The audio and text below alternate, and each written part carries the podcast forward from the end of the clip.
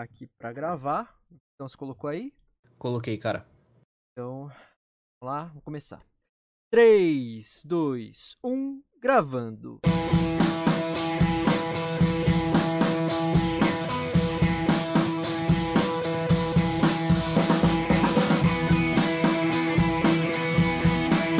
Versão brasileira do Blacast.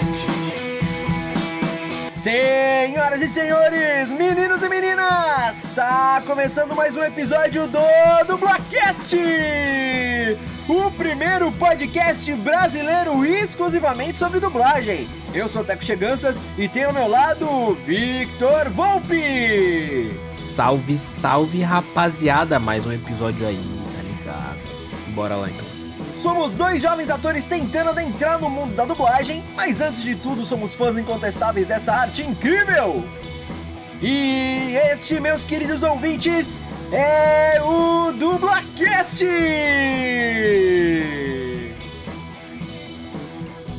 Surpreendendo a todos, a distribuidora Funimation antecipou a estreia do seu serviço de streaming no Brasil no final do mês passado.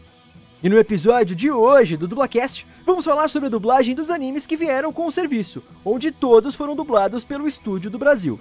E para isso temos a presença de quatro dos diretores responsáveis pelas dublagens dessas produções: André Rinaldi, Bruno San Gregório, Fábio Campos e Guilherme Marques. Eles vão nos contar como foi o processo das dublagens, falar sobre a escolha dos elencos, revelar curiosidades e dizer como está sendo a receptividade dos fãs com a versão brasileira desses animes. E aí, todos prontos? Então, sem mais delongas, meus caros ouvintes, tá começando mais um episódio do Dublacast!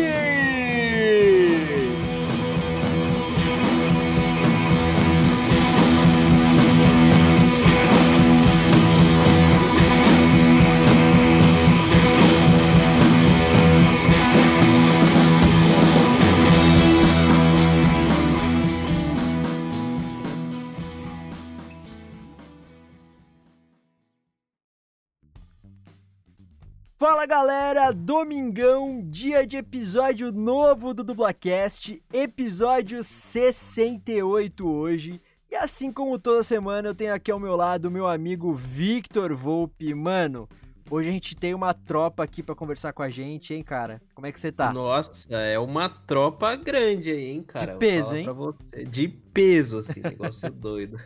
Como vocês puderam ouvir aí na abertura do episódio, o nosso tema de hoje é Funimation versão do Brasil. A gente vai falar sobre os animes da Funimation, né, do serviço de streaming Funimation, que foram recém-lançados e que tem todos dublagem da do Brasil. Mas antes da gente começar o episódio e antes da gente chamar os nossos convidados, a gente tem os nossos recadinhos clássicos, nossos recadinhos de praxe aqui do Dublacast. Vocês já sabem, sigam a gente nas redes sociais, arroba Dublacast, tanto no Twitter quanto no Instagram. Compartilhem, comentem, curtam, mandem feedbacks pra gente. É, enfim, xinguem o Vitor, o que vocês quiserem, fiquem à vontade. Também mandem e-mails para contato.dublacast.gmail.com se vocês quiserem mandar alguma crítica, alguma sugestão mais extensa ou quiserem sigilo, podem mandar lá que a gente sempre está respondendo. Também recomendem o Dublacast para seus amigos e familiares que se interessam ou não se interessam por dublagem, porque vai que eles comecem a se interessar depois de escutar um episódio aqui do programa, né?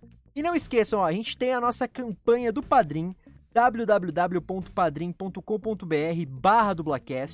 É, a gente tem cinco categorias diferentes de apoio, com cinco valores diferentes, onde vocês podem estar tá ajudando a gente é, a trazer continuar a trazer conteúdo de qualidade aqui, com qualidade para vocês. Uh, a gente tem recompensas também nessas categorias, e uma dessas categorias, uma dessas recompensas, perdão, é a gente citar o nome dos nossos padrinhos, das nossas madrinhas. Então, muito obrigado, de verdade, Bruna Laurino, Luciane Cheganças e Juan Douglas, que são as nossas madrinhas, o nosso padrinho do Dublacast. O apoio de vocês é fundamental. É isso aí, também não se esqueçam de seguir a nossa produtorazinha, arroba no Instagram e acesse o site www.mythicallab.com.br e veja todo o catálogo de podcasts que eles têm lá, demorou? Lembrando também que o Dublacast está disponível no Spotify, Deezer, iTunes, Encore.fm, Castbox, Stitcher e em diversos agregadores de podcast. Maravilha! E o último recado, como vocês também já sabem, antes da gente encerrar aqui, é, por favor, se cuidem. A pandemia do coronavírus ainda tá rolando aqui no Brasil. Então, se vocês puderem, fiquem em casa. Se vocês tiverem que sair, saiam sempre de máscara. Não esqueçam de evitar aglomeração. Levem sempre o álcool em gel com vocês para vocês passarem nas mãos a todo instante. Se vocês forem para algum lugar que vocês têm acesso a água e sabão, lavem sempre as mãos constantemente. Sempre as mãos, lavem sempre as mãos constantemente é ótimo, hein? Lavem as mãos constantemente. É, quando você chegar em casa, coloca a roupa para lavar, vai direto tomar banho.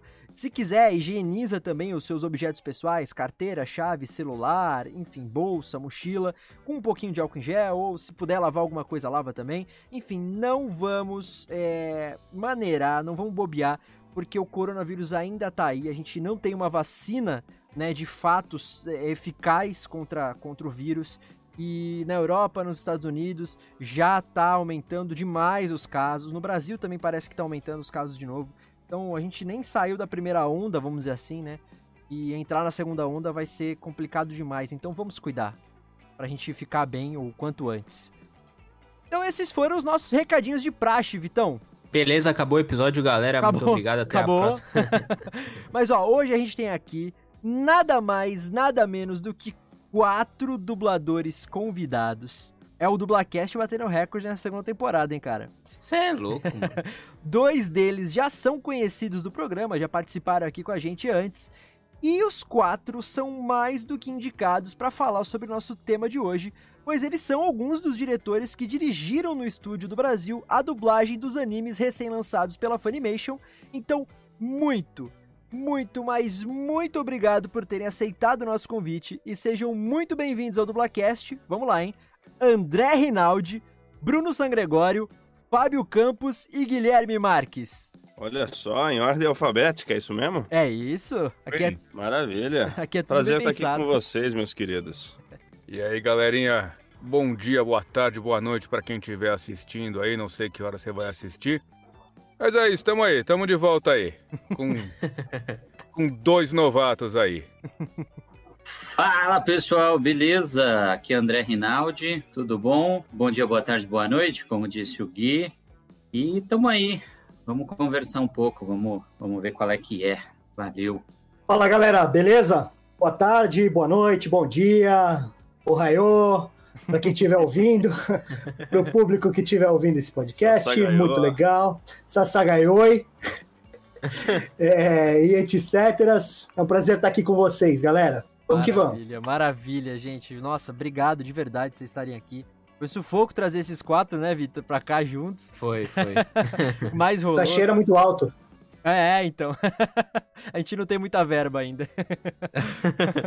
Mas vamos lá, então, começar esse episódio. Mas olha, ser... se quiser pagar o jantar aí, estamos aceitando. Você, mais do que justo, né, Vitor? É uma boa, é uma boa. Ele fala assim: foi um sufoco juntar os quatro, falou que tinha comida, veio todo mundo. Porra, na hora. Ai, ó. O Bruno e o Guilherme já vieram aqui no Dublacast. Quem ainda não escutou, corre lá para escutar depois desse episódio aqui. Vai lá escutar os episódios deles. É, ficaram muito bacanas. Quem é público do Dublacast e acompanha a gente toda semana já deve lembrar deles, né? Mas de qualquer forma, quem não escutou, quem ainda não conhece eles, por favor, Bruno e Guilherme, se apresentem brevemente aí pra galera que não conhece vocês ou não lembra de vocês, por favor. Bem brevemente. Fala galera, beleza? Eu sou o Bruno. Pronto. Maravilha. Próximo. Mais breve do que isso, meu amigo, só o Enéas. E então, só tá quem bom. é velho sabe a referência. Vamos lá, rapidinho. Ó, sou Bruno Sem Gregório, tô no mercado de dublagem há oito, indo para o nono ano. Uh, fui aluno da do Brasil é, durante algum tempo, né? Eu entrei lá para trabalhar e, e, e fiquei coordenando os cursos da do Brasil, também sou professor de dublagem. Hoje um dos diretores mais jovens da casa, responsável também pela parte de produção da casa e estou diretamente ligado com os animes ali da, da Funimation, produzi, né? É, respondo pela produção do, dos animes todos e, e dividi direção de alguns deles com o senhor Guilherme Marques, que vai falar agora. O senhor eu gostei, hein? Gosto assim, gosto com respeito. Que idoso a gente trata assim, né? Ai, senhor. Mas isso aí, gente. Guilherme Marques aqui, ator, dublador, diretor de dublagem, professor de dublagem lá na do Brasil. Uh, arquiteto. ex-arquiteto, já fui uma vez. Tem, tem, um diploma que diz que eu cursei. Ranger Dourado. Não é? Fotógrafo amador de bonequinhos, reclamão profissional e pai do Júlio. Isso. É isso. Olha só. Os caras estão bem, em resumo, hein? É. Falando, o Bruno falou que ele é o diretor mais jovem. Aliás, quando a minha estreia como dublador, ele que me dirigiu, mano. Olha, olha aí, não conta, não conta, não fala. Pô. Você não. tá contando isso no teu currículo? Oi? Você tá, tá contando Os isso? Os caras vão te bater na rua, mano. Não, não, não. não, mas vamos lá, gente, ó. Temos aqui André Rinaldi e Fábio Campos também. E já que eles ainda não participaram do Dublacast, nada mais justo que a gente fazer aquela pergunta de praxe, né, Vitor? A gente sempre começa Manda. aí. Então vamos lá. André e Fábio, como, quando e por que vocês começaram na dublagem, por favor? Caraca, lá se vão alguns anos. Acabou então, vamos lá. Acabou.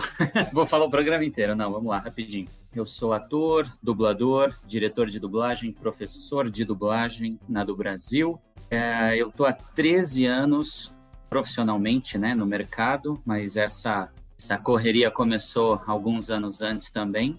Eu sou daquela época do que é conhecida aí, chamada de época de ouro dos animes. Hoje em dia, acho que a gente pode chamar de, vai, de a primeira, porque tem outra chegando, mas a primeira época de ouro dos animes, da época da TV Manchete, então Cavaleiros do Zodíaco, Dragon Ball, Shurato, essas relíquias, vamos dizer assim, hoje. Uh, e é isso, eu comecei dessa época assistindo, uh, curtindo isso e, e, me interessando. Poxa, como é que esses como é que esses personagens falam em português? Como é que é isso? Como é que funciona? Uh, e aí, nessa época, comecei a ir atrás da, dessas informações, uh, fui em, em, eventos, fui conhecer, fui pesquisar, fui descobrir que precisava ser ator, porque aí eu já tinha mais de 18 anos, né? Precisava ter o registro profissional, uh, batalhei pelo registro profissional, a vida me levou para outra área, então também sou formado em, em rádio e TV, mas voltei de novo, fui fazer o curso, sou ex-aluno da do Brasil, turma de 2007, e de lá para cá também, primeiro trabalho também foi um vozerio, também foi um, umas pontinhas e tal, e nessa briga buscando o meu espaço, hoje estamos aí dirigindo dublagem na do Brasil mesmo. Agrade aproveito para agradecer as, as oportunidades e, e é isso. Não vou falar muito não, senão acaba o programa. Bom, eu, minha vez, né? Isso. Eu sou Fábio Campos. Eu comecei a dublar faz. Tô indo pro 13 terceiro ano. Eu comecei. O meu primeiro curso de dublagem foi em 2005, no Senac. Foi com o Rocha Júnior. Na época, o Rocha já era, era narrador de todas, a, todas as, os filmes da Marshmallow, todas as aberturas da Alamo. Era tudo ele que fazia. Ele foi dar um curso de dublagem, eu fiz o curso de dublagem, aí eu já, já era maior, sabia que precisava ter um, um DRT, é, já estava estudando, já fazia teatro amador, fui fazer profissionalizante, entrei na do Brasil para fazer curso, acabei caindo lá para trabalhar de técnico, quando não dava mais para conciliar a carreira, isso com cinco anos de dublagem, não dava mais para conciliar a parte técnica com a parte artística. Eu abandonei a parte técnica e aí dois meses depois a Zod me chamou de volta para do Brasil para dar aula, porque eu já tinha visto mais aula do que qualquer outra pessoa da, da do Brasil. E aí eu continuei, dois anos depois eu comecei a dirigir, que aí foi o meu primeiro trabalho de direção, foi o jogo né, dos Cavaleiros do Zodíaco, e para mim foi uma realização profissional. E desde então estou dirigindo lá na do Brasil, dirijo lá desde 2015, eu acho. 2015, 14? Sei lá, não lembro quando saiu esse jogo aí. É. Então, 2015 que eu dirijo lá na do Brasil e dou aula lá desde também de 2000 do meio de 2013. Então são sete anos dando aula. Eu acho que eu acho que da, da galera aqui da, na, do, na do Brasil, eu sou mais antigo. Eu sou mais antigo, eu sou funcionário mais antigo da casa. é isso. E, e é, eu que limpava a casa, que fechava a casa, era isso. Mas eu sou funcionário mais antigo de lá, então eu dirijo há mais tempo, dou aula há mais tempo, mas não dublo há mais tempo.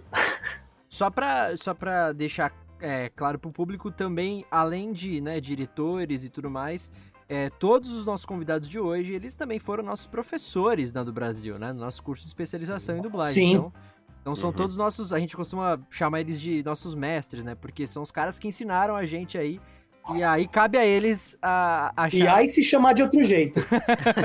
Os culpados, você quis dizer. É Agora o que eu ia tá falar. Falando... É o que eu ia falar. Cabe a eles é, acharem se eles ensinaram bem ou não a gente, porque. não, não sei de nada, não. Eu fiz minha parte, agora você se vira com. Naquelas, com a gente ensinou lá. bem, né? É, a pergunta então, é: vocês aprenderam bem?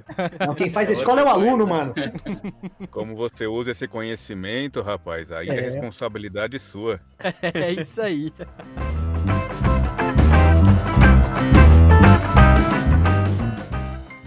Primeiramente aqui deixar claro que infelizmente não foi possível trazer para esse episódio, né, todos os diretores envolvidos na dublagem dos animes da Funimation lá do Brasil, porque senão a gente tinha, ia ter o quê? Uns 8 ou 10 convidados aqui hoje?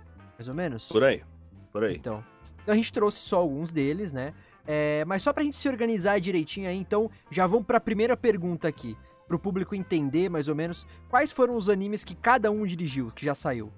É, eu dirigi as quatro temporadas do My Hero Academia, é, dirigi as duas temporadas do Assassination Classroom e dirigi boa parte do Claymore. Eu, eu dirigi as três temporadas de Tokyo Ghoul, também dirigi as três temporadas de Overlord e dirigi parte de Steins Gate. Caraca, é meu anime favorito, velho. Hum, Tamo junto.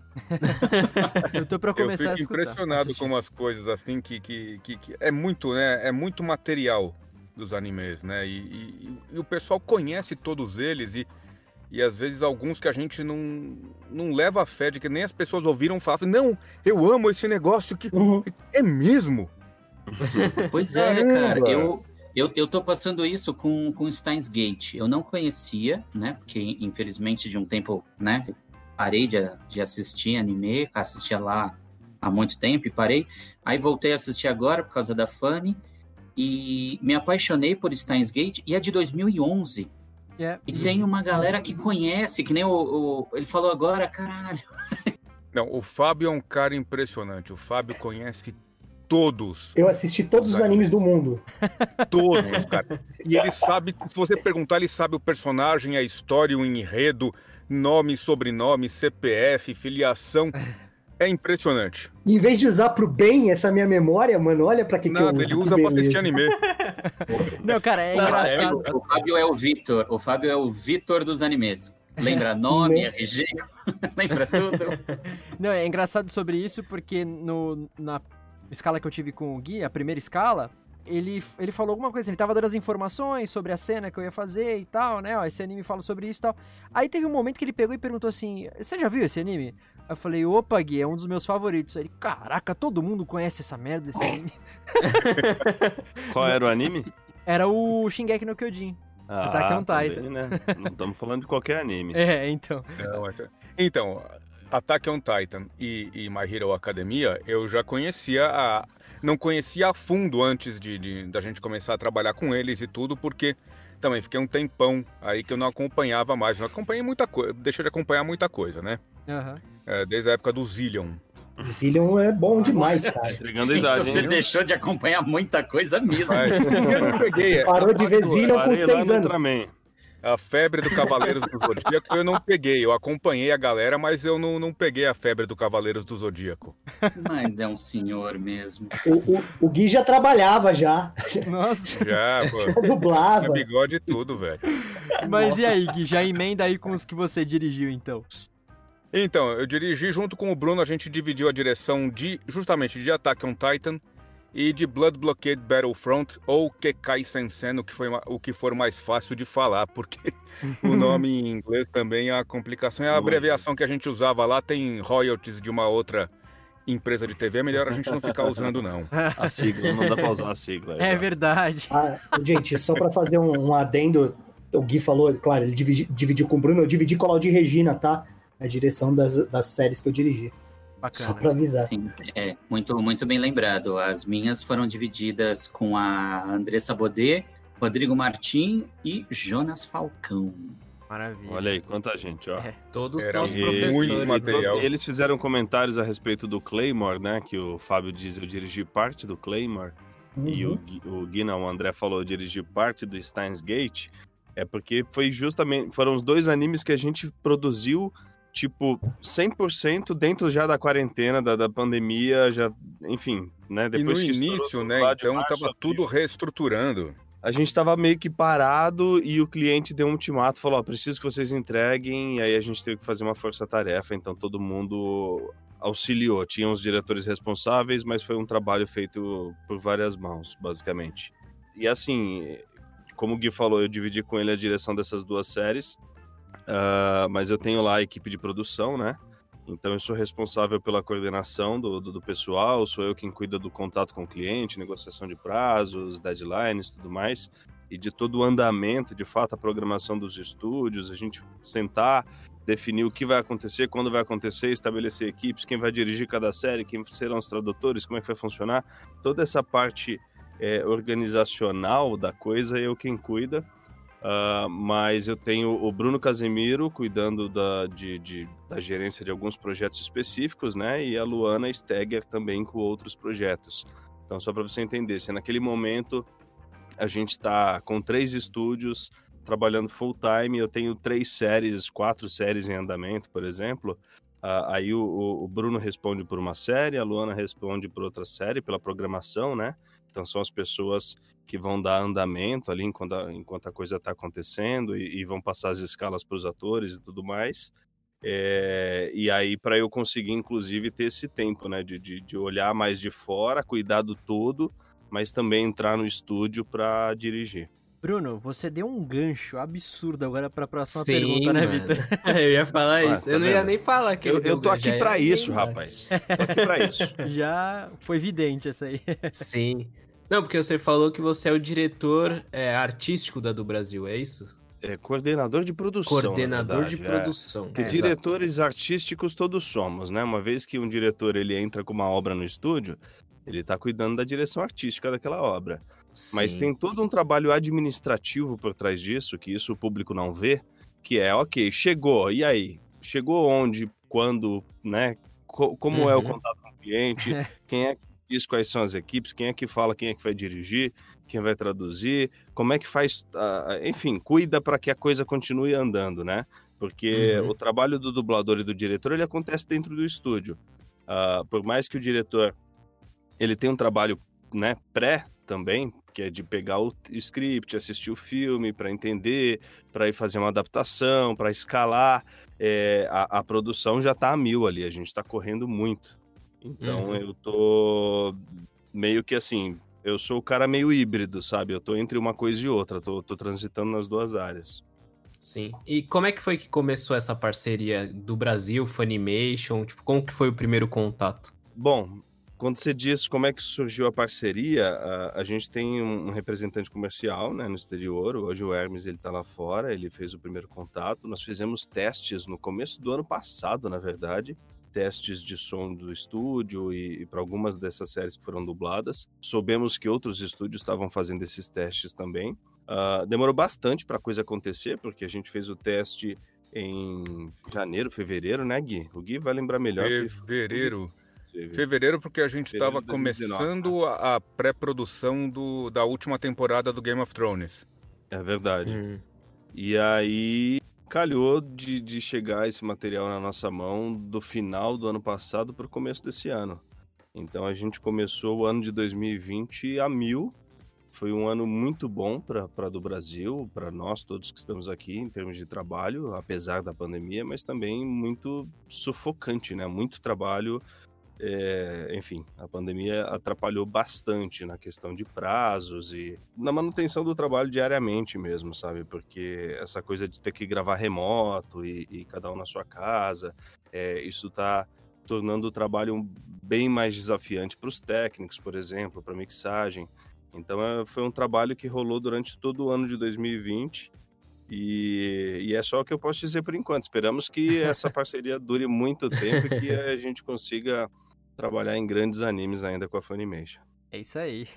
Da hora, que da hora. E vocês citaram também todos os animes, tipo, que são gigantes que vocês dublaram, Boku no Hero, Shingeki. E como é que foi para cada um dirigir esses animes? Tipo, que eles fazem um enorme sucesso aqui no país, e, mas eles não tinham uma dublagem oficial. Como é que foi quando chegou assim para vocês?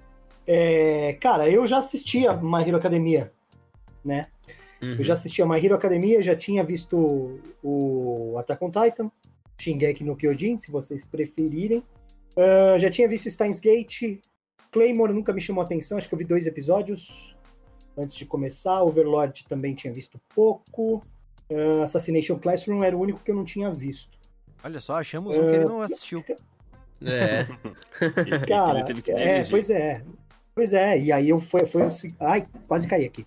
Foi a segunda produção que eu dirigi nessa leva de animes da Funimation, o Assassination, e eu pirei, achei animal. Do que eu já tinha assistido, cara, My Hero Academia eu tinha pirado, acompanho o mangá, tô emparelhado com o japonês, saca? Saiu essa semana, o... saiu hoje, inclusive, a edição 292, 292 do mangá. E, cara, para mim foi muito prazeroso, né? Eu pude trabalhar só com gente do bem, gente boa, gente próxima da gente e que manda muito bem, arrebenta. O resultado tá lá, né? Não tem, não tem muito o que falar. Eu, eu para mim foi um prazer, tanto como fã quanto como profissional. Sabe que é isso. Sabe que é, tem dois animes desses da Funimation que eu não tinha assistido ainda e por um eu participei, né, fazendo pontinha e tal, e um outro eu fiz meio que um estágio com o André dirigindo, que foi o, o Tokyo Ghoul. Ah, e eu me interessei super. Já tinha visto também. Então, eu me interessei super pela história desse e do Blue, como é que é? Blue Blocked Battlefront? Não sei ainda falar o nome desse. O aí. BBB. É, o BBB. então, é, me interessei super pela história e vou começar a assistir, dublado, é claro, pela Funimation, né? Mas é, não, eu não conhecia eles. O Assassinations eu já tinha ouvido falar também, mas eu não tinha assistido. Mas que, os que me interessaram mesmo foi Tokyo Ghoul. Achei super interessante ali as cenas que eu assisti não, o, o André é dirigindo. Muito legal. E legal. vale muito a pena, hein? Vale muito a pena. Pode emendar aí, André. Cara, para mim foi muito maluco, porque, como eu já falei, né? Eu fazia tempo que eu não assistia, né, eu tinha me desvinculado um pouco desse mundo do, dos animes. E foi maravilhoso retomar, poder voltar a isso. Uh, eu já tinha visto um pouco do que era Tokyo Ghoul antes, bem antes de saber que, que ia vir para gente esse trabalho. Já tinha visto alguma coisa, né? tinha uma ideia bem por cima de, do que acontecia. Uh, mas aí quando chegou, foi, foi maluco, porque eu não conhecia, precisei pesquisar, né? Precisei lógico, primeiramente assistir, entender do que estava se tratando, né, para onde a história ia. E foi maluco que daí, quando chegou para gente, já chegou os três que eu ia coordenar, já foi passado. Ó, você vai fazer, você vai coordenar Tokyo Ghoul, Overlord e Steins Gate. Tá, beleza. Então vamos lá, vamos descobrir o que é cada um desses. Aí eu fui assistir Tokyo Ghoul. Falei, cara, que anime irado, que coisa louca tem né, nuances, tem, né, você pode assistir por assistir, mas ele, ele tem uma história, um pano de fundo, uma coisa tal. E gostei pra caramba, nossa, que, que doido, né? E fui ver que já tinha uma, como ele também não é novo, né? Uh, já tinha uma, uma, uma base de fãs, já tinha uma galera que curtia, então, putz, vamos fazer um, um trabalho legal porque tem uma galera que vai pegar no pé se a gente fizer alguma coisa errada. Inclusive, hoje mesmo eu vi um negócio, ah, não é. Tava, escrito, né? Então, eu imagino que a pronúncia do que estava escrito era assim. Agora não é mais gol, é gul. E aí já aproveito para falar, então, foi uma escolha da direção, justamente para não parecer que ficou toque o gol. Porque gol ah. pode ser de futebol, pode ser marca de carro, pode ser qualquer coisa. Uhum. E o nome verdadeiro uhum. daquele bicho né, da onde ele foi inspirado, é Gu, né? Por mais que tenha aquele O escrito, ele é um Gu.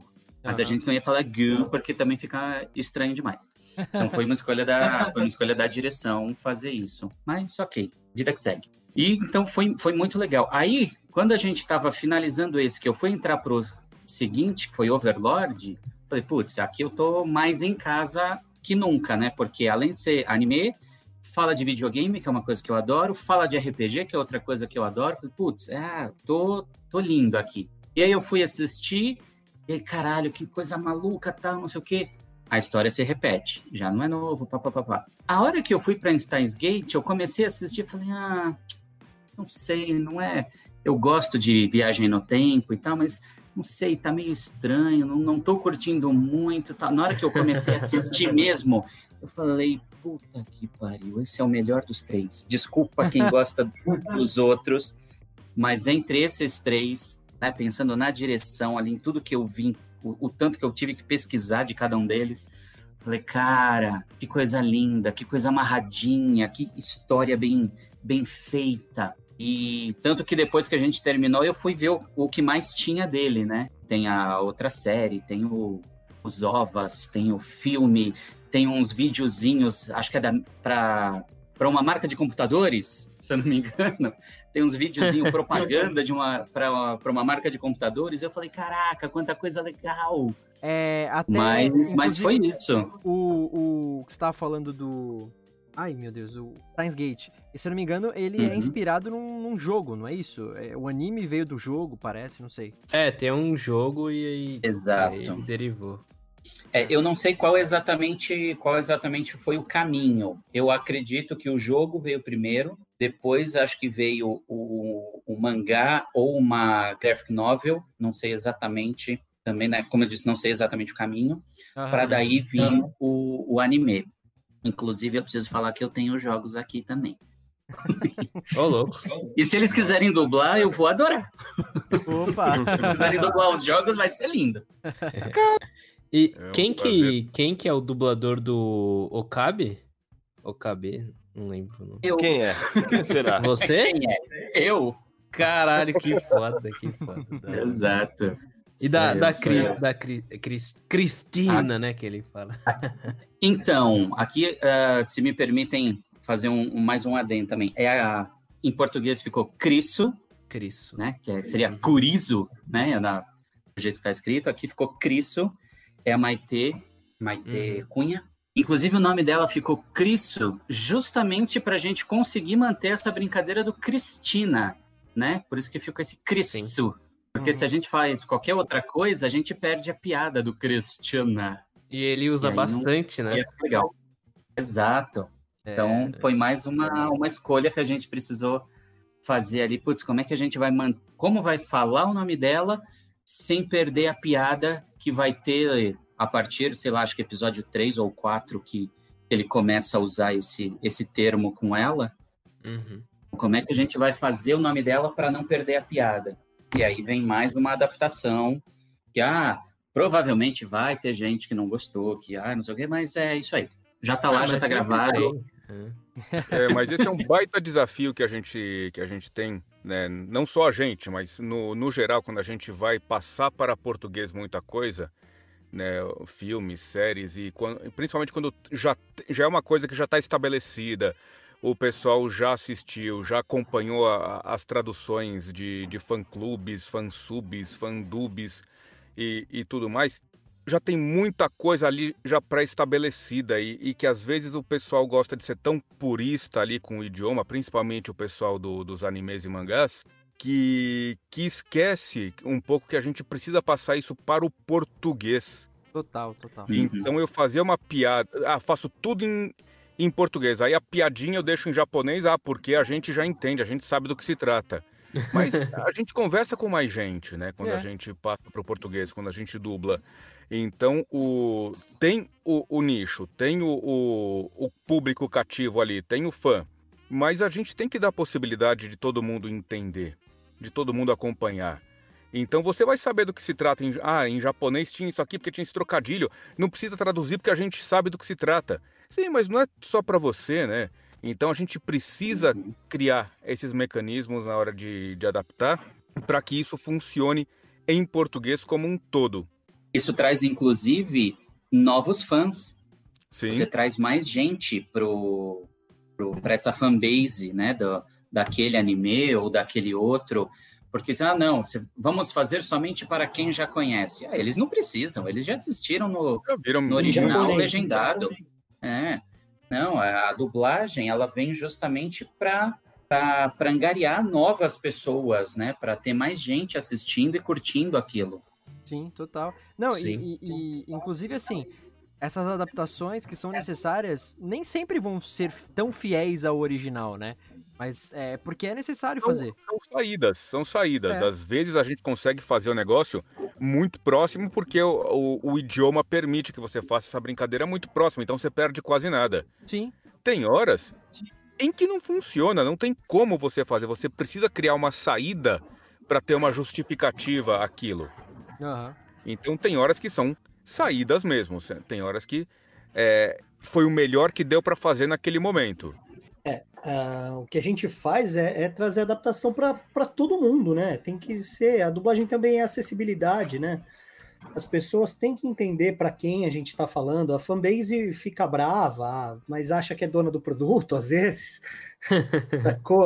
é, mas não tem porquê. Quem, quem critica essas coisas, ah, vocês adaptaram, não sei o que, é porque já viu em japonês. A partir do momento que eu já vi de uma forma, eu vou ter um preconceito contra outra forma que eu tô vendo, porque é inevitável comparar, entende? Mas quem é, é para quem nunca viu, é, é, é inédito saca? Uhum. As pessoas têm que, têm que ter essa consciência de que, ah, porque já tem uma versão em japonês, em japonês é assim, por que, que você.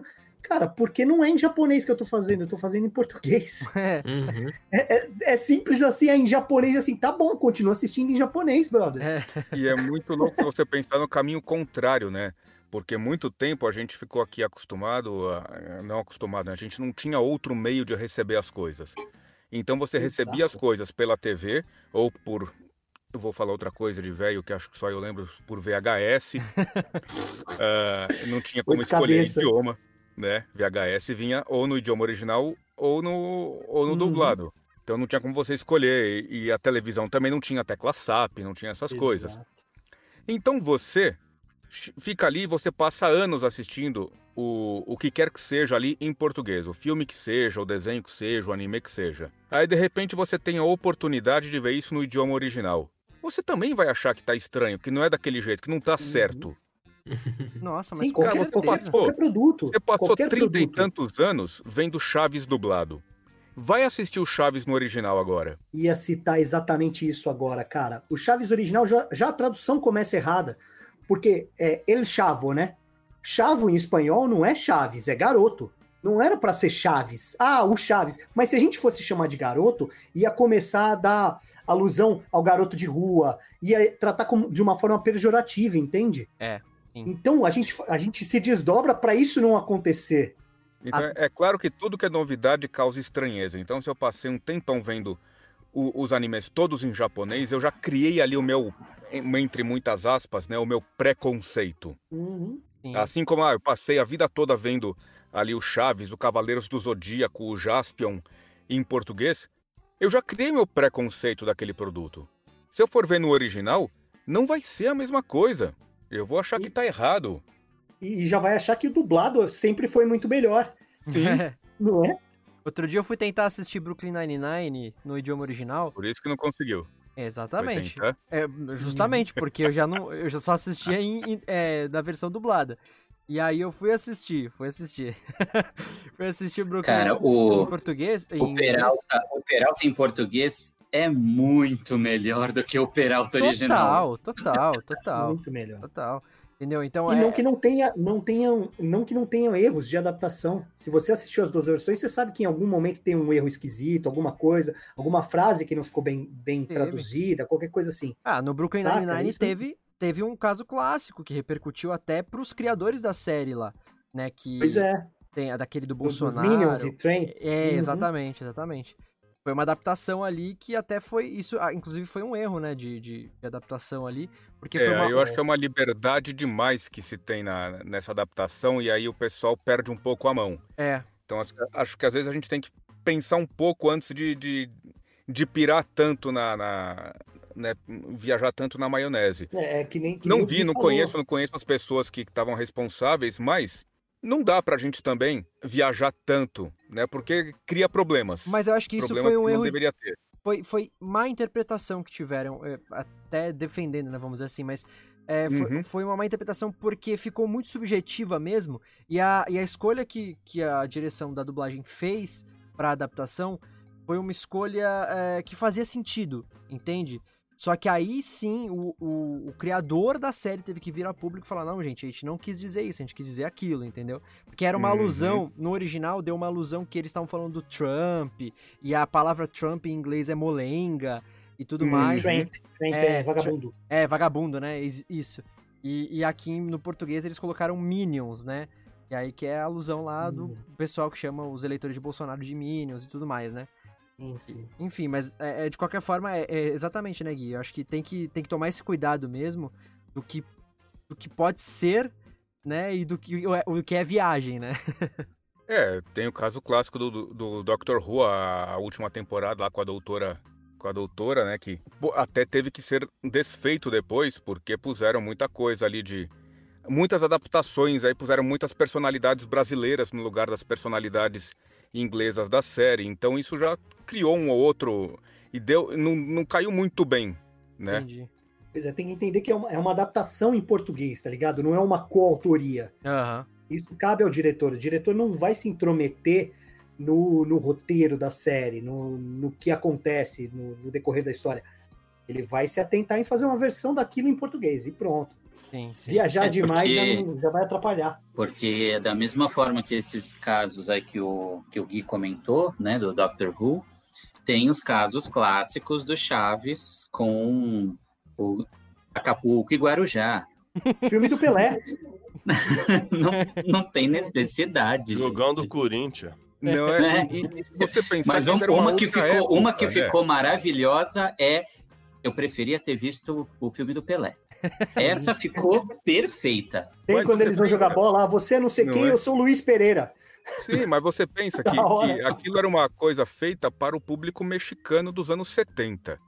Aham. É, tinha muita coisa ali, aquela, aquele, os esquetes da, da escolinha tinha muita coisa de história mexicana. É. Sim. Nos Aí anos você 80, precisa trazer acesso cá, né? você tinha a, a isso. Hoje, se você começar a usar esse tipo de referência ah, de personalidades mexicanas, americanas, japonesas, canadenses, etc., você já tem mais bagagem porque você tem essa informação muito mais difundida Na hoje pela palma da internet. sua mão, né? Rápida, né? Não é? Nos anos 80, que acesso você tinha à história do México? É. Uhum. E muita coisa foi história você adaptada. tinha os jogadores de futebol do México? Só quando tinha Então, Copa. É, essas, a- Né? essas adaptações foram, foram maravilhosas. Essas foram maravilhosas. E ficaram clássicas, ficaram, incorporaram. Se você vai assistir isso hoje em, em espanhol, lá original mexicano, não tem a mesma graça, as vozes não casam com, com os personagens, porque você já tem o seu, o seu, o seu conceito pré-estabelecido de que, ah não, o Chaves é desse jeito. Sim, é. isso tem a ver com o que o Gui já tinha falado também, né? A questão lá do VHS, né? Quando chegava, chegava daquele jeito. A Sim. gente conhecia daquele jeito. Ou gostava ou não dia- gostava. Exato. Hoje em dia, a... tem a fanbase que gosta né, do, do trabalho, do que de uma forma ou de outra e tal. E tem a fanbase chata que só tá lá para comparar e ah, porque a voz de um não tá parecida com a voz do original. Gente, É Isso não tem nada a ver. O final tá meio mal se a voz combina com o personagem, não, não precisa. Ah, não, a voz dele é assim, é assada, eu preciso que ela. Não, gente, nada Não, a ver. uma não precisa, coisa você não precisa comparar. Primeiro, né, timbre, né? A gente tá falando de fisiologia. Cada um tem um corpo, tem uma, uma projeção vocal diferente, porque tem uma caixa de ressonância diferente. Então vai ficar diferente mesmo. Mas no caso do anime, por exemplo, voltando pra Funimation, pra isso que a gente tá pass- né, vivendo agora, cara, fica muito mais simples você assistir dublado. Porque se você pega uma obra complicada, como é Attack on Titan, por exemplo, que tem muitos personagens, as vozes todas lá no Japa são muito parecidas, e é uma série muito verborrágica, uma série política e tal. Cara, eu lembro que quando eu assisti, né, eu já conhecia a obra quando a gente foi, foi dublar, então eu assisti antes. e- Eu demorei muito tempo para me apegar às personagens, porque eu não conseguia lembrar quem era quem. Os nomes são complicados, as pronúncias são complicadas. É, é- é, mais uma vez, é uma série muito verborrágica, então você fica muito tempo preso na legenda e não. Eu não entendo japonês, não sei vocês, eu não entendo. Então você fica vendo legenda ali, principalmente se não for legenda oficial, legenda de, de, de, de fansub, cara, você não entende nada. E aí, quando a gente vai fazer a, a versão brasileira e a gente consegue pensar uma voz para cada personagem que tá ali, uma voz pro Eren, uma voz para pro Rainer, outra pro Bertold, por exemplo, que são personagens que são diferentes, que têm, né, fisiologias diferentes, a gente dá um colorido outro que no japonês não tinha. Então hoje a gente tem um contraste maior de timbres, né, de vozes e de interpretações que facilita muito para o público entender quem são aqueles personagens. A gente dá uma é uma outra imagem. Você fecha o olho e você consegue saber quem é que está falando. No japonês não dá. É verdade. Então acho que essa coisa de se apegar ao timbre, ah, tá diferente do original, cara, diferente vai ficar sempre. Mas isso que a gente está fazendo é tornar acessível para todo mundo, para quem é fã, para quem não é, para quem quer assistir, para quem nunca viu, enfim, é, é tornar de fato uh, fazer a versão brasileira, como vocês falaram, né? Se fosse para ser igual, a dublagem seria feita por imitadores, não por atores, né? Não, não precisaria nem fazer dublagem, tem, né? tem muito imitador que faz, mano. Assistir já, pô, exato. Farpas. Mas o, o bom Farpas é que você nada. tem essa opção. Você tem a opção, ah, ah, eu prefiro em japonês. Ok, um direito okay. seu. Faça isso. Assista é. em japonês. Não tem problema nenhum. Se você quiser aproveitar ainda mais, vai aprender o idioma, que aí você para de ficar ali lendo legenda, ainda mais uhum. hoje em uhum. dia que a gente, em vez de ver na televisão, a gente vê no computador, vê no notebook, vê no iPad, vê no, celular. No, no, celular, e a telinha é, é cada vez menor. É. Então eu vejo cada vez menos do resto, né? Então, uhum. ótimo, eu prefiro ver. Ah, prefiro muito mais, porque eu sinto muito mais a emoção, sinto mais, me apego mais ao personagem, a imersão é melhor, o, o, o japonês entrega mais. Ótimo, é um direito seu fazer isso. Assim como é um direito o outro cara que não, não, não quer ler legenda, o cara que não fala japonês, o cara que não fala inglês, não fala espanhol, não quer ficar lendo filme, quer apreciar o resto, quer não se preocupar em ficar focado ali no, no rodapé do, do filme, assistir em português. E tomara que o trabalho esteja bem feito para que ele tenha a mesma sensação. Então eu acho ótimo que hoje a gente tem opção. As pessoas têm opção de poder assistir o, o anime do jeito que elas quiserem. Uhum. Do jeito que elas preferirem. E a própria Funimation, a própria Funimation preocupada com isso, tá trazendo legendado e dublado. Então, ah, sim, o, sim. esses animes que a gente dublou, ah, você é obrigado a assistir dublado? Não, a Funimation trouxe legendado também. Decide o que você, você não é obrigado nem a assistir para começar, né? Exato. eu prefiro, assistir, eu prefiro ver em japonês e comparar com a dublagem. É isso. Veja em japonês compara com não vê nenhum nem outro. Aí você pois não é. vê nenhum nem outro. Vamos aproveitar o, aproveita, aproveita o que tem aí, aproveita que agora tá tendo a possibilidade disso, disso vir de forma oficial. Vamos apoiar isso, vamos apoiar todos os, os serviços que estão aparecendo aí, que estão voltando a investir nisso aqui no país. Quanto Sim. tempo que, o, que os fãs não ficaram pedindo, ficaram implorando, poxa, ninguém traz isso pra gente, ah, não sei o que lá. E, e quando e é traz, é eu não vou dar valor. É. é uma vantagem que tem o streaming agora, porque o streaming é um conteúdo que você quer.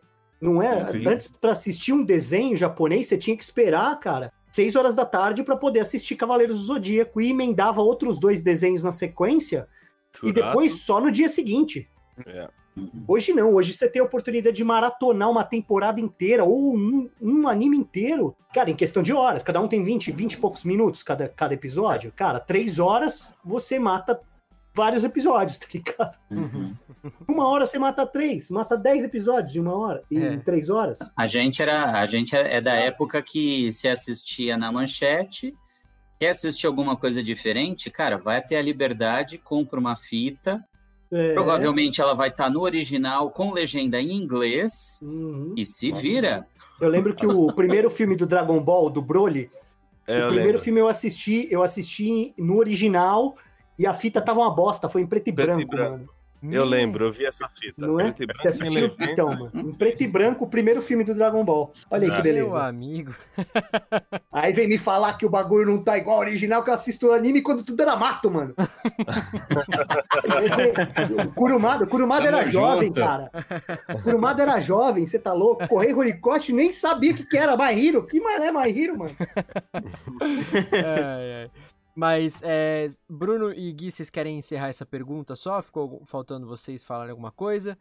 Como é que foi Cara, eu acho que falaram muita coisa já. Ah, é então... É isso, né? Foi sensacional para todo mundo, não tenha dúvida. Então, é, foi muito desafiante. Esse ano tem sido um ano né, muito. Tudo muito atropelado, muito caótico por conta desse Covid-19. Uh, mas foi um ano muito rico, de muito aprendizado e, e cara, é, é, sensacional, né? Trabalhar com anime já é legal, trabalhar com anime foda é mais legal ainda. Então, dirigir é, Attack on Titan, cara, participar da produção.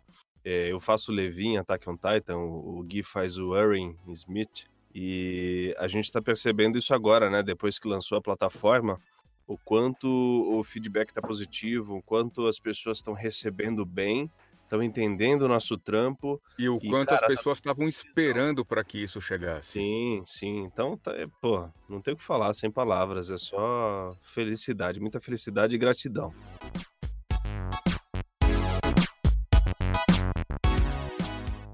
Gente, a do Brasil ela é conhecida por dar muitas chances para dubladores novatos no mercado, principalmente que já foram ou, ou, são alunos do curso de especialização em dublagem, né? Como foi o nosso caso, né? Eu e o Vitor a gente estreou profissionalmente nesses animes aí da Funimation, como a gente falou. E isso até muitas vezes gera críticas do público em geral, enfim. Visto isso para vocês, como diretores de dublagem, como dubladores bem mais experientes e como professores de dublagem, qual é a importância de dar oportunidades para os profissionais que estão chegando no mercado? Todo mundo, todos nós, todo mundo que começou nesse, nesse mercado que está aí há 10, 15, 20, 30, 40 anos, um dia brigou e agradeceu muito pela primeira oportunidade que teve. Então, ninguém, na, ninguém chega chegando, ninguém nasce, brota espontaneamente nesse mercado. Todo mundo precisou da sua primeira oportunidade. E, e, eu acho engraçado as pessoas falarem: ah, não, porque dá oportunidade para gente nova. É assim que a gente descobre os novos, as novas estrelas, ué. Então a gente, né, a gente dá oportunidade e ainda bem que com esses animes que estão aí, a gente teve oportunidade de trabalhar com muita gente. Então, dar oportunidade para muita gente boa. Gente que está começando, gente que estava fazendo o curso. E assim, gente que está fazendo o curso de dublagem não é ah, gente que. São atores. São atores, especificamente atores pro, profissionais registrados que querem ingressar no mercado e estão lá para fazer um treinamento para entender a técnica e o mecanismo da dublagem. Então, essas pessoas estão lá para buscar justamente isso, aprendizado e quem se destaca, quem é bom, quem tem condições de começar, é aproveitado sim como profissional, como seria em qualquer outro estúdio. E para fazer as coisas de quem está começando. A diferença é que o mercado vai conhecer essas pessoas depois de um ano. Lá dentro do curso, a gente já vê a evolução profissional dessas pessoas durante um ano. Então eu já consigo aproveitar melhor essas pessoas para pequenas pontas, pequenos papéis, para vozerios, para algum outro personagemzinho de destaque, dependendo do seu avanço profissional, dependendo do, né, da, da qualidade do material que você me traz. Mas não só. Então eu tenho isso, eu tenho gente, eu tenho iniciantes, entre muitas aspas, que estão no mercado já há muito tempo, mas que não tiveram a oportunidade de fazerem nada expressivo ainda, mas que a gente sabe que tem qualidade no trabalho. Então essas pessoas também terão oportunidades a gente também tem traz junto a, os veteranos, o pessoal que. Então, a gente agrega, a ideia lá é agregar. Ainda mais se eu tenho tanto trabalho para tanta gente. Então eu posso agregar, eu posso diversificar esse material, eu posso fazer um trabalho diferente do outro. Eu posso dirigir três séries e não repetir vozes. Não, então, quem está começando e quem faz o curso lá e, que, e, e tem a oportunidade de, de estrear, né, de ter os seus, começar a dar os seus primeiros passos, por que não? Não, há, não tem nada de errado com isso e não é, não é nada feito errado com nenhum deles. Né? Todos eles são tratados lá em todos os aspectos como profissionais que são. Eu acho que a maior é, birra, né, ou maior, a maior rejeição do público nesse sentido, quando falam, ah, porque a do Brasil coloca alunos para trabalhar, as pessoas acham que os alunos são não são atores ainda e que eles ainda vão se tornar dubladores, mas eles esquecem aquela, aquela premissa básica, né? Não existe a profissão dublador, existe o ator que atua em dublagem. Tem que ser ator para dublar. E se o curso é um curso de especialização só para atores formados, qualquer pessoa que chegou ali para fazer o curso com a gente já tem registro profissional, pode exercer a função. Simples assim. Então, legalmente falando, e não só na questão burocrática, mas aí tem uma questão de capacidade envolvidas, todos eles já passaram por um curso de teatro, tem uma bagagem, já tem um know-how, já sabe interpretar. E à medida em que essas pessoas vão se destacando no curso, a gente vai percebendo isso, a gente vai sim dando oportunidades, porque a gente sabe também que não é um mercado fácil. Não é fácil chegar, ser lembrado, né, ser visto, como o Gui falou. Então, se a gente tem essa possibilidade de, de incentivar os nossos alunos, poxa, né?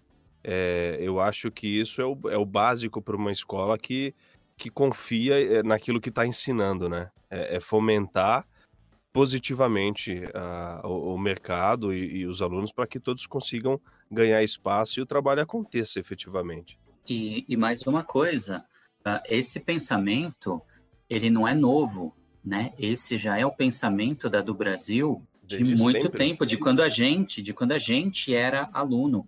Assim como o Teco comentou aqui, a minha primeira escala foi na do Brasil, enquanto eu estava eu tava na fase final do meu curso. Então, a minha primeira escala foi lá, direção da Zódia, eu lembro até hoje. Então, esse pensamento sempre existiu na do Brasil. A, a grande diferença, por que, que hoje se fala tanto disso? Porque hoje, graças a, Funimation, graças a, a, a, não, não só a Funimation, mas nos últimos, nesses últimos anos vem aumentando aos poucos e fechando agora com a Funimation, a do Brasil vem começando a ter cada vez mais trabalhos, porque não tinha tanto, né?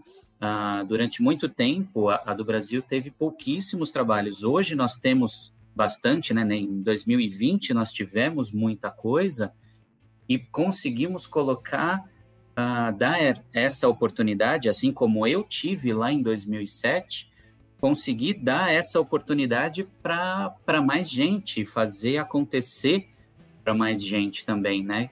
E, e isso é, é, é, muito legal, é maravilhoso de ver, é maravilhoso ver o, um artista que se preparou, tá, há um ano, né, ou se já terminou o curso, ou menos de um ano, quando ainda está cursando, mas ver ele ir na frente da bancada, ter uma familiaridade com a gente, porque, como vocês também já disseram, nós somos diretores, mas nós, nós fomos os seus professores, então fica até um pouco mais fácil para esse artista ir para a bancada e fazer um bom trabalho, porque ele já conhece a gente.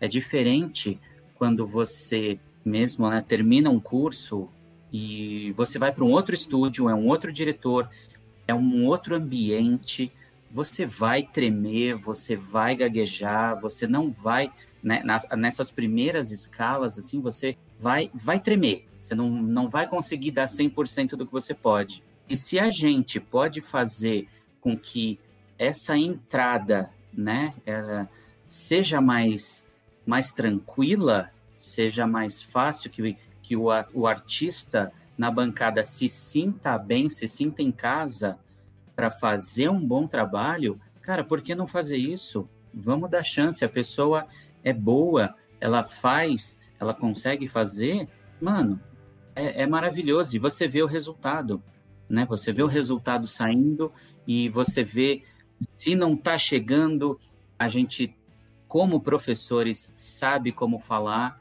e sabe pedir para aquele artista o que ele ainda precisa mexer para chegar no trabalho que a gente quer que ele, que ele chegue, que ele entregue. É, é, também, também pegando aí que o André falou, a gente vai separando o joio do trigo, né? tem atores, e também o que o Bruno falou, que todos são atores. Tem os atores e tem aqueles que a gente chama de DR-tor. Que é o cara que vai chegar na frente do microfone e o cara ah, vai travar, mas ele conseguiu um DRT dele. Tudo bem, sem problema. O que, que a gente vai ensinar? Ele é interpretar dentro da dublagem. Lógico, se eu for pegar um produto, eu não vou botar esse cara que começou agora como protagonista. Eu vou começar, vou dar uma pontinha para ele fazer. Por quê? Lógico, eu tenho que manter um, um mercado também dos alunos da do Brasil. Né? Eu não, não preciso pegar um profissional de fora se eu tenho alguém tão competente quanto para fazer essa pontinha. Ah, mas o cara está começando, não tem problema, o cara já é ator né? E, e o, o mundo também, o, a vida é uma coisa cíclica. Imagina daqui 10 anos, vocês estão dirigindo. O Teco e o Vitor estão dirigindo. Mano, e aí eu resolvo parar com a dublagem e eu volto depois, vocês estão dirigindo, vocês vão me escalar. então chega a, a, a ser uma, um jeito de você se manter no mercado. Você colocar gente que vai trabalhar do seu lado, que vai que entende, que pensa, compartilha da forma que, que você vê a dublagem, porque você passou essa informação, e aí a partir do conhecimento que vocês absorvem, vocês vão começar a conhecer o mercado de dublagem, né? Ter uma entrada mais tranquila é fundamental você chegar e não travar na frente do microfone, principalmente muitos que são os derritores. E eu não estou dizendo que isso é ruim, gente, porque no mundo, o mundo não é feito só de protagonista. Tem gente que vive muito e muito bem só fazendo vozerio, entendeu? Não é uma coisa. É, é, lógico, Aí vem do seu ego. Você quer fazer um protagonista, cara, você tem que ralar pra caralho, pra caralho, pra caralho, pra caralho. São raros os casos em que você sai de um Cinco curso... Cinco caralho, segundo o Fábio. Cara, pra, ma pra mais, pra, caralho, mais. Pra, caralho, é. pra mais, porque só o que tem de, de, de produção para fazer e de testes que a galera faz, porra, você tem que ralar. Tem que ser melhor do que quem já tá, do que quem já é a primeira opção no mercado, entende? Então, vem, a gente procura passar isso também para o aluno. Meu, você quer, você está investindo, então invista também no seu conhecimento. Rala, mano. Rala, porque aí, aí vinga. Senão não vai dar. A gente tem que pensar nisso. Eu, eu tô dando o meu melhor o tempo todo. Se eu não tô dando o meu melhor o tempo todo e não tô fazendo isso com a melhor disposição do mundo, eu tô jogando meu investimento fora.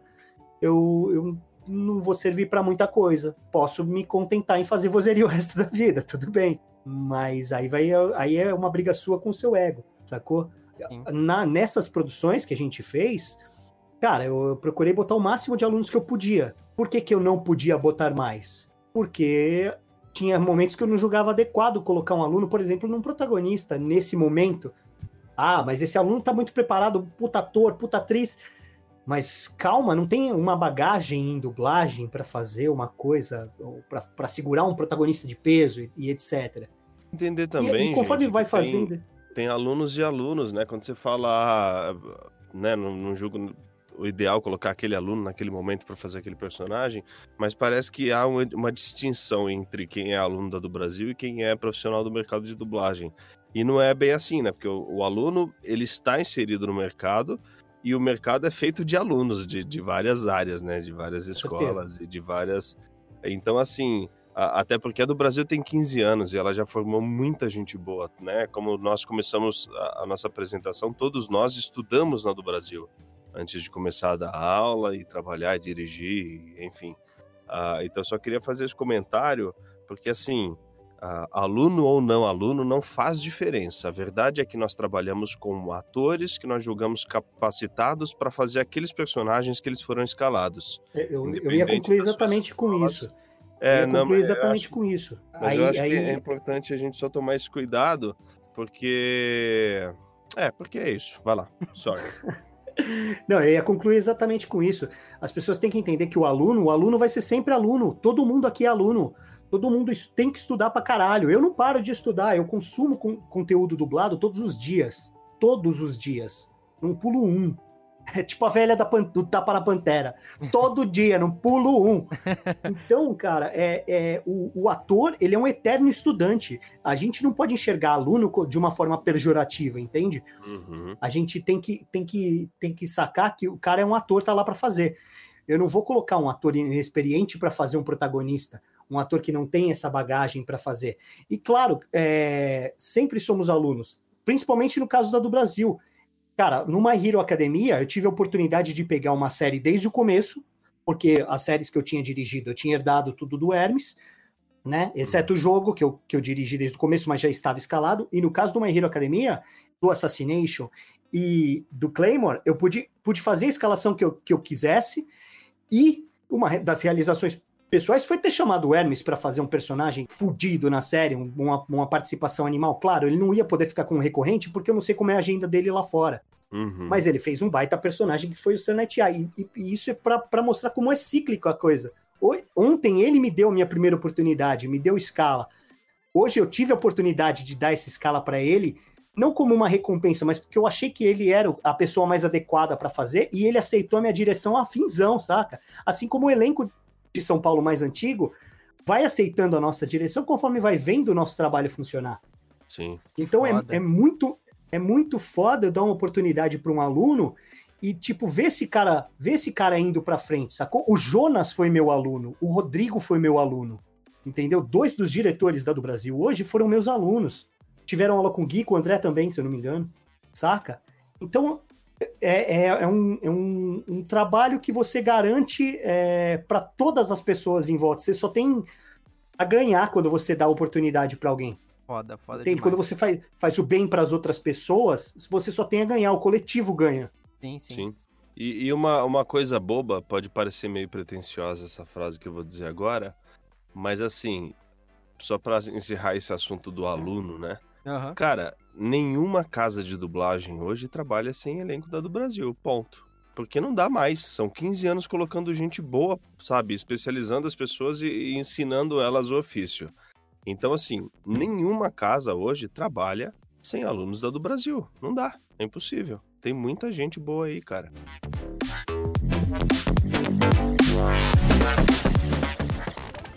E agora a gente tá nesse papo, galera, que tá sendo foda demais, tá? A gente tá recebendo muitas informações, como sempre, né? O Vitor costuma dizer isso, já vou adiantando, ele sempre fala no final, mas a gente tá Aí recebendo... já cortou meu barato. Não, já. mas a gente tá recebendo uma aula, né, aqui, desses caras incríveis, André Rinaldi, Fábio Campos, Bruno Sangregório e Guilherme Marques.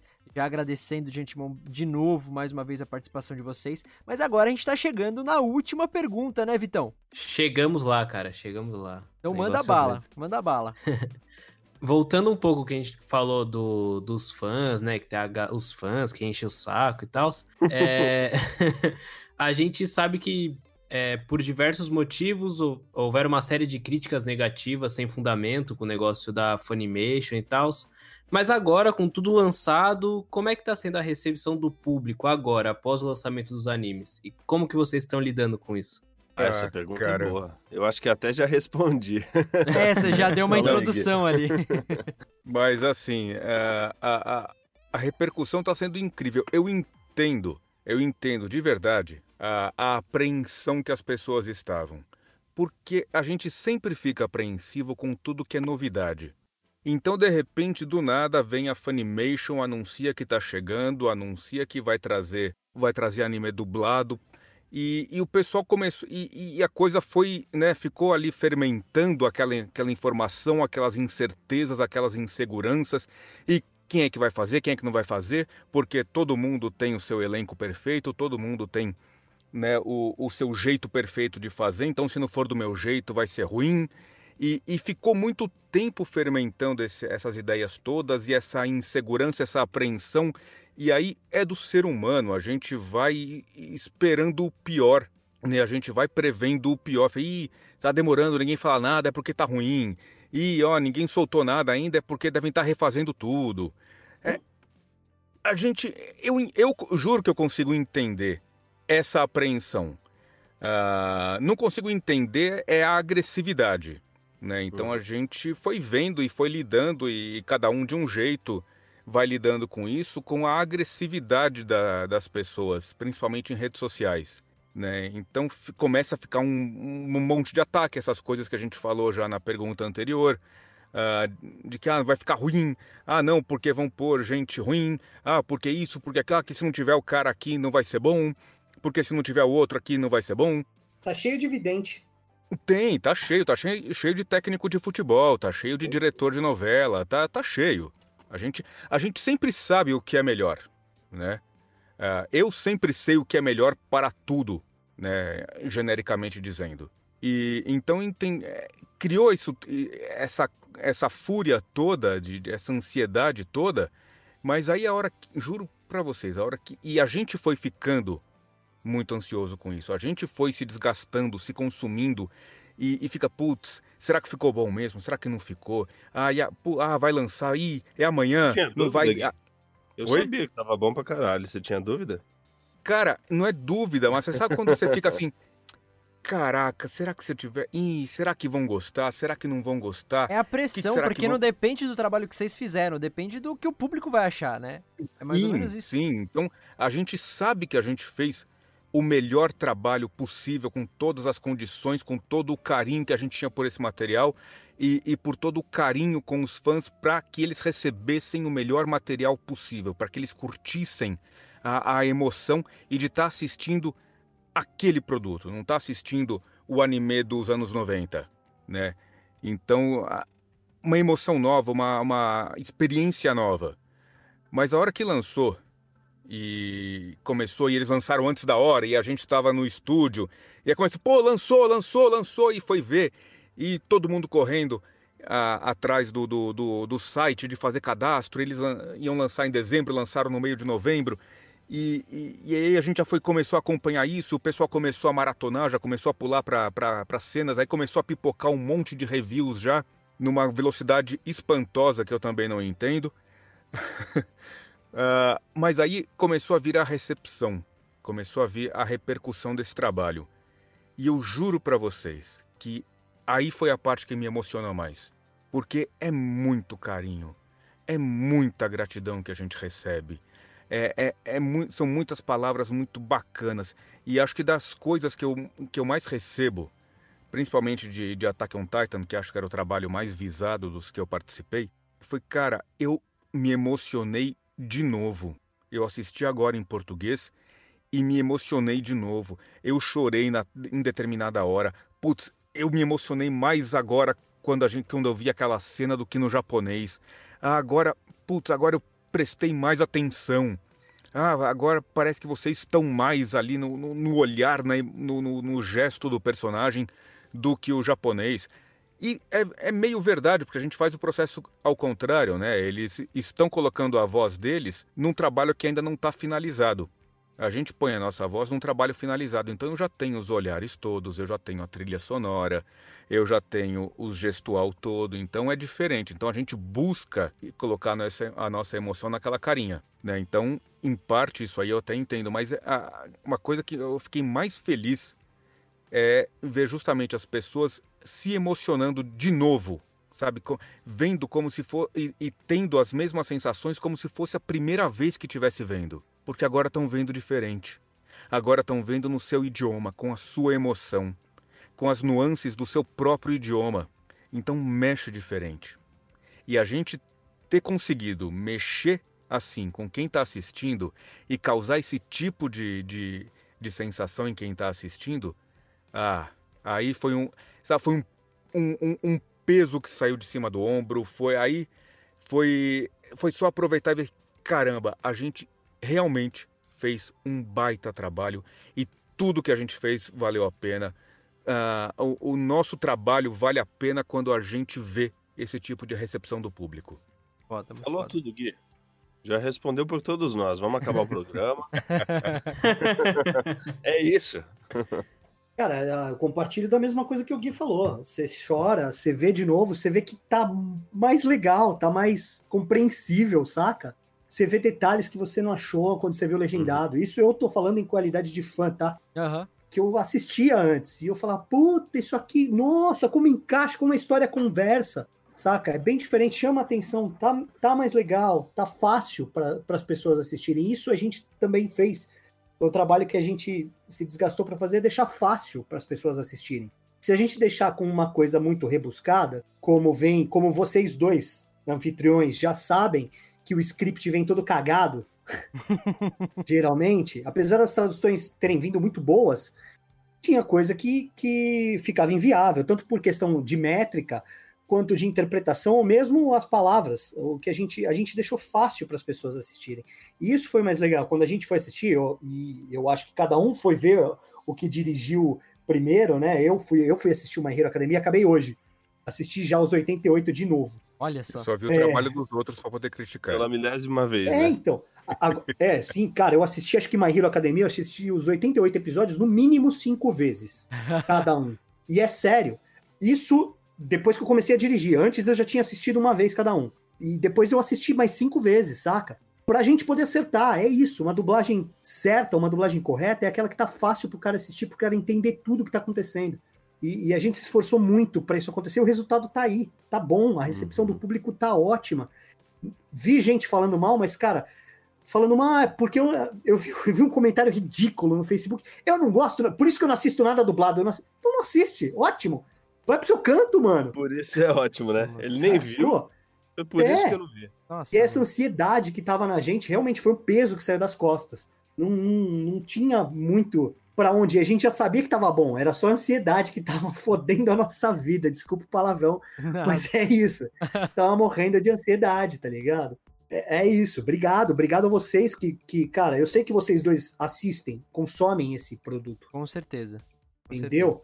Pra Então, caralho. obrigado a vocês, como público, por incentivarem, por entenderem que o, o trampo da gente é muito maior. Começa lá desde a produção. O Bruno, o Bruno, os dois Brunos, o Casemiro e o San Gregório, Sim. os dois se fodendo pra caralho na produção, pra gente poder chegar no estúdio e se concentrar nas coisas de estúdio. Uhum. Tem muito estúdio que a galera, que o, o- o diretor fica puto com a produção, que não sei o que, não sei o que lá.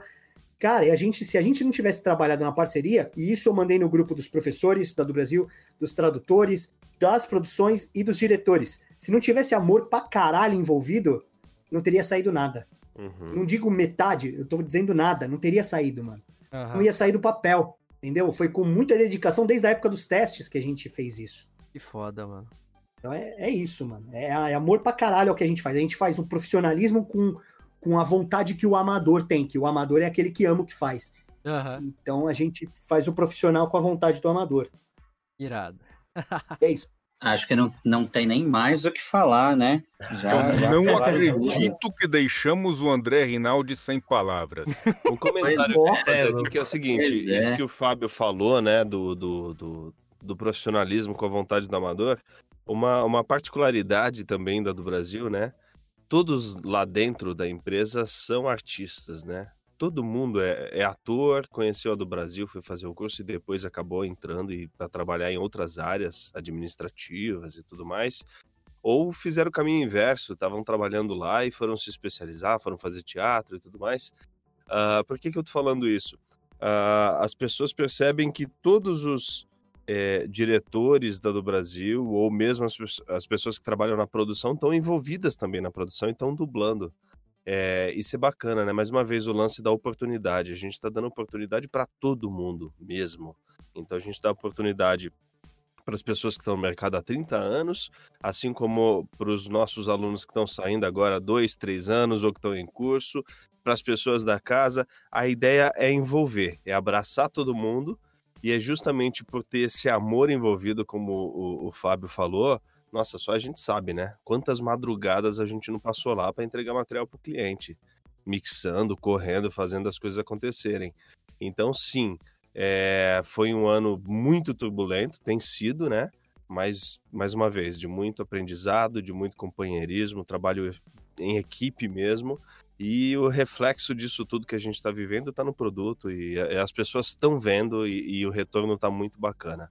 Então a gente só tem a agradecer, agradecer ao público, a vocês. Obrigado Dublacast pelo espaço, inclusive. Foi muito isso. bacana bater esse papo com vocês. Tamo junto. E é isso. Valeu. Então, chegamos ao final de mais um episódio do Dublacast, o episódio 68. Hoje falamos sobre a dublagem versão do Brasil dos animes da Funimation, que foram lançados pelo serviço de streaming da Funimation. Gente, agradecer pela milésima vez, obrigado demais, demais de coração. A participação de vocês aqui foi incrível. Vocês trouxeram, eu acho que muitos fãs de anime e os fãs que estão curtindo os animes da Funimation vão a- escutar o episódio e vão ficar ainda mais contentes com o trabalho. Como vocês já disseram, foi um trabalho que dá pra ver que foi feito com muito amor, com muita dedicação, com muito, com muito trabalho, um trabalho que foi feito com muito trabalho mesmo. E, e é isso, e, e o resultado tá aí, né? Então, parabéns para vocês. Obrigado, agora falando como Teco, né? É, obrigado pela oportunidade também, venho aqui agradecer Até isso. agora era com quem que a gente tava falando? Com o Teco apresentador, agora é o Teco pessoal. Ah, tá. As duas cabeças do maluco, né? Agora o espaço de vocês, para vocês encerrarem com alguma coisa que vocês queiram falar. Dá as redes sociais de vocês, faz o jabá de vocês aí. é, quiserem divulgar al- alguma coisa. E é isso, obrigado de coração, gente. Pessoal, muito obrigado, obrigado pela oportunidade da gente vir aqui falar um pouco sobre esse processo, como é que foi, como é que está sendo a repercussão e tudo. Quem quiser saber um pouco mais de mim, tem meu site, andrerinaldi.com, as redes sociais, arroba andrerinaldidub, tô lá no, no Instagram, no, no Facebook, no Twitter, apesar que eu não uso bem pouco o Twitter, mas estou lá também. E é isso. Brigadão e até uma próxima. Valeu! Pô, agradecer. Quem quiser, segue lá, Fábio Really Fast. Quando eu mando áudio muito grande, eu uso Fábio Really Cast. que pariu, que bosta, né? Tô lá no Instagram, Fábio Really Fast. É isso. Obrigado, gente. Valeu. Então é isso, gente. Obrigado. Continuem assistindo, vejam dublados os, os animes todos. é, procurem lá Funimation, quem não conhece ainda. Se tiverem críticas, comentários, elogios, feedbacks, por favor, são sempre bem-vindos, né? Todos nós, acredito. E quem quiser me procurar, Bruno Sangregório. Então, arroba Bruno Sangregório, Facebook, Instagram, tô por lá. E tem o Geek Dub também, que é um programa, né, um canal novo, tá surgindo aí para falar de dublagem, olha só mais um. Olha só. Ah, e eu tô toda segunda-feira às 8 da noite fazendo live com o Lucas Almeida, que é o dublador do Eren, lá do canal Dublando Coisas. Então procurem Geek Dub, porque tem um conteúdo sensacional lá. Toda segunda a gente tá batendo um papo com a galera. Beleza? É nóis, valeu, tamo junto.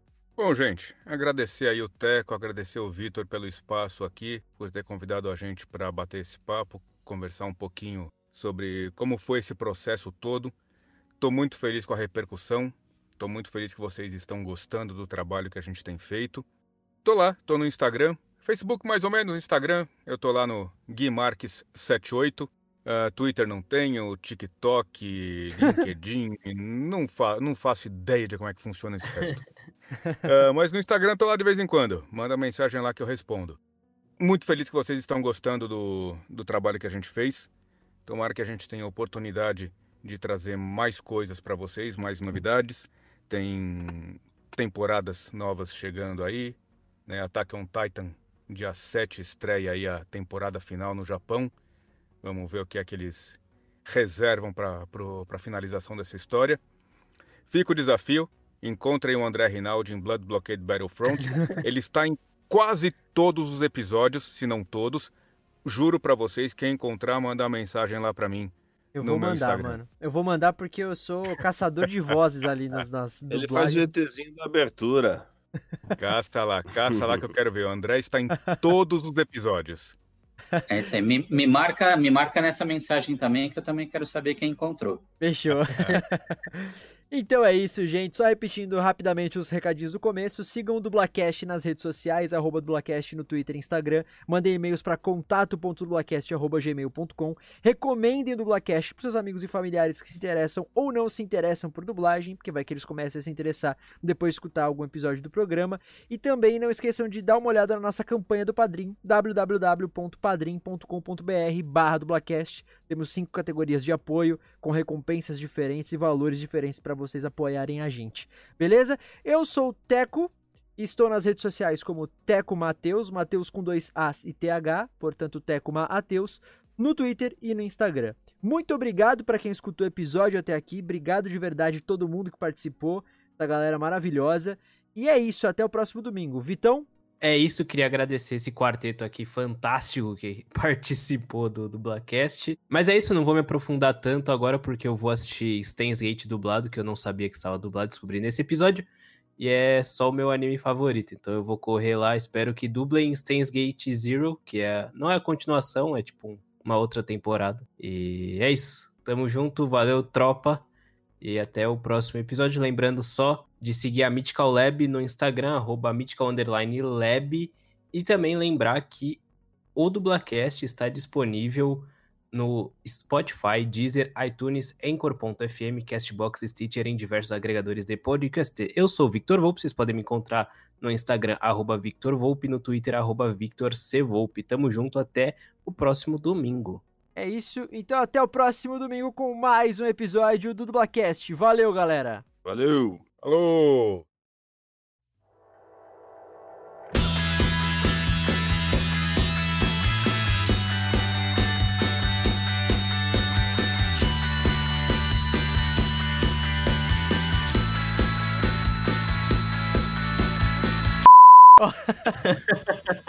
Hoje é dia, maluco, segura. Como é que foi pra você, Vitor?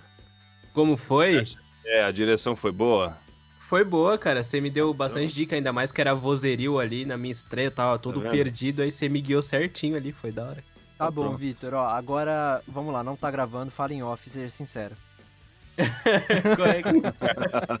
Corta aqui, vai. É, E tem uma galera que conhece, que nem o. o- ele falou agora, caralho. É, é muito louco. Opa. eita. Eu conhecia, Caminhão hein? aí. Eu Desculpa. conheci foi- o Steins Gate. Aí pode começar, Bruno, se você quiser responder, claro. Ah, não quero não. Passa pro Não. Fábio. Então aí o Fábio. Tá bom, eu falo. Pode emendar aí, André. Ah, eu me perdi um pouco, desculpa. Qual é a pergunta? Falei, caralho, que negócio legal. Desculpa, pode falar palavrão aqui? Pode. Depois põe tudo depois. Põe, põe, põe a tardinha lá. Pi. Ah, Ô, e André, é isso. deixa- desculpa, deixa eu te Hum. perguntar. É, esse negócio de marca é por causa da Funimation ou por causa do, do Dublacast? Vocês não É podem por causa atrelar... do Dublacast, porque não- é, porque eles não, paga, não pagaram nada. Se eles pagar, a gente fala. Ah, tá. não, não, porque. se- é, entendi. Não, porque às vezes pode. Não só pra gente se atentar mesmo a isso, porque pode ser alguma coisa contratual da Funimation, de tipo assim, vocês estão dando Não, entrevista sobre a Funimation e não podem falar marca, alguma coisa assim. Não, não, não, nada ah, a ver, então, nada a ver. Beleza, beleza. Só pra não fazer quiser, propaganda deles fala. mesmo, de graça. Não, fica tranquilo. Vou a marca aqui, ó. Coca-Cola. Pronto. Pronto. Pô, ó, encerrou em, em alto, alto nível, hein? Encerrou tipo Power Rangers, assim, tá ligado? Tudo É. explodindo assim e saiu todo pá, tá ligado? A pedreira da Toei. É hora de que aquela dublar. pedreira, Né? aquela pedreira Vai. é da Toei Animation. Aquela que explode, onde os Power Rangers sempre luta, sempre luta numa pedreira. E aí tem umas pedras estrategicamente colocadas que é de onde saem os fogos. Ah, Isso. é, Aquela pedreira é da Toei Animation. mas é pura coincidência aquelas pedras ali. Ah, claro. Vai lá, Vitor. Você quer, É, quer que eu faça um- um- uma introdução dessa ou você já introduz porque é a última? Não, pode fazer então. É, então só, só pra constar, gente, é a última pergunta, tá? Graças a Deus. Ainda tem mais uma. Vamos lá. Rinaldi vai falar? Não, senão a gente vai encerrar. Então aí eu vou encerrar. Não, Fala, pode, André, pode dá- encerrar dá já, já tchau, vou falar. André. A Tchau. André. Fala com a voz do Cabe aí que eu quero ver. Oi? Já falou, Fala com a Fazer pronto. o quê? Oi? Fazer o El Sai Cangru. Foda, foda, foda. Então vamos lá. É, Bom, Começa aí, André. cara. Ah, então vai o André.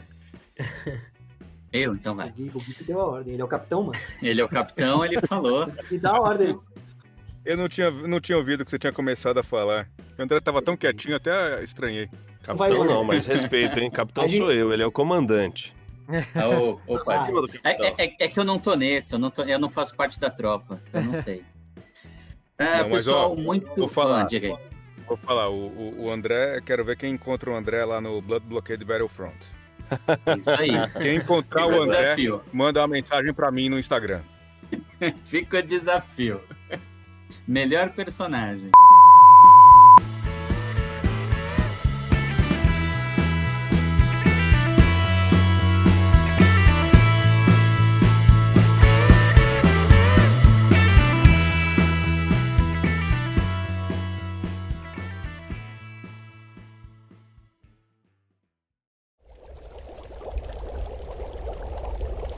sua produção musical.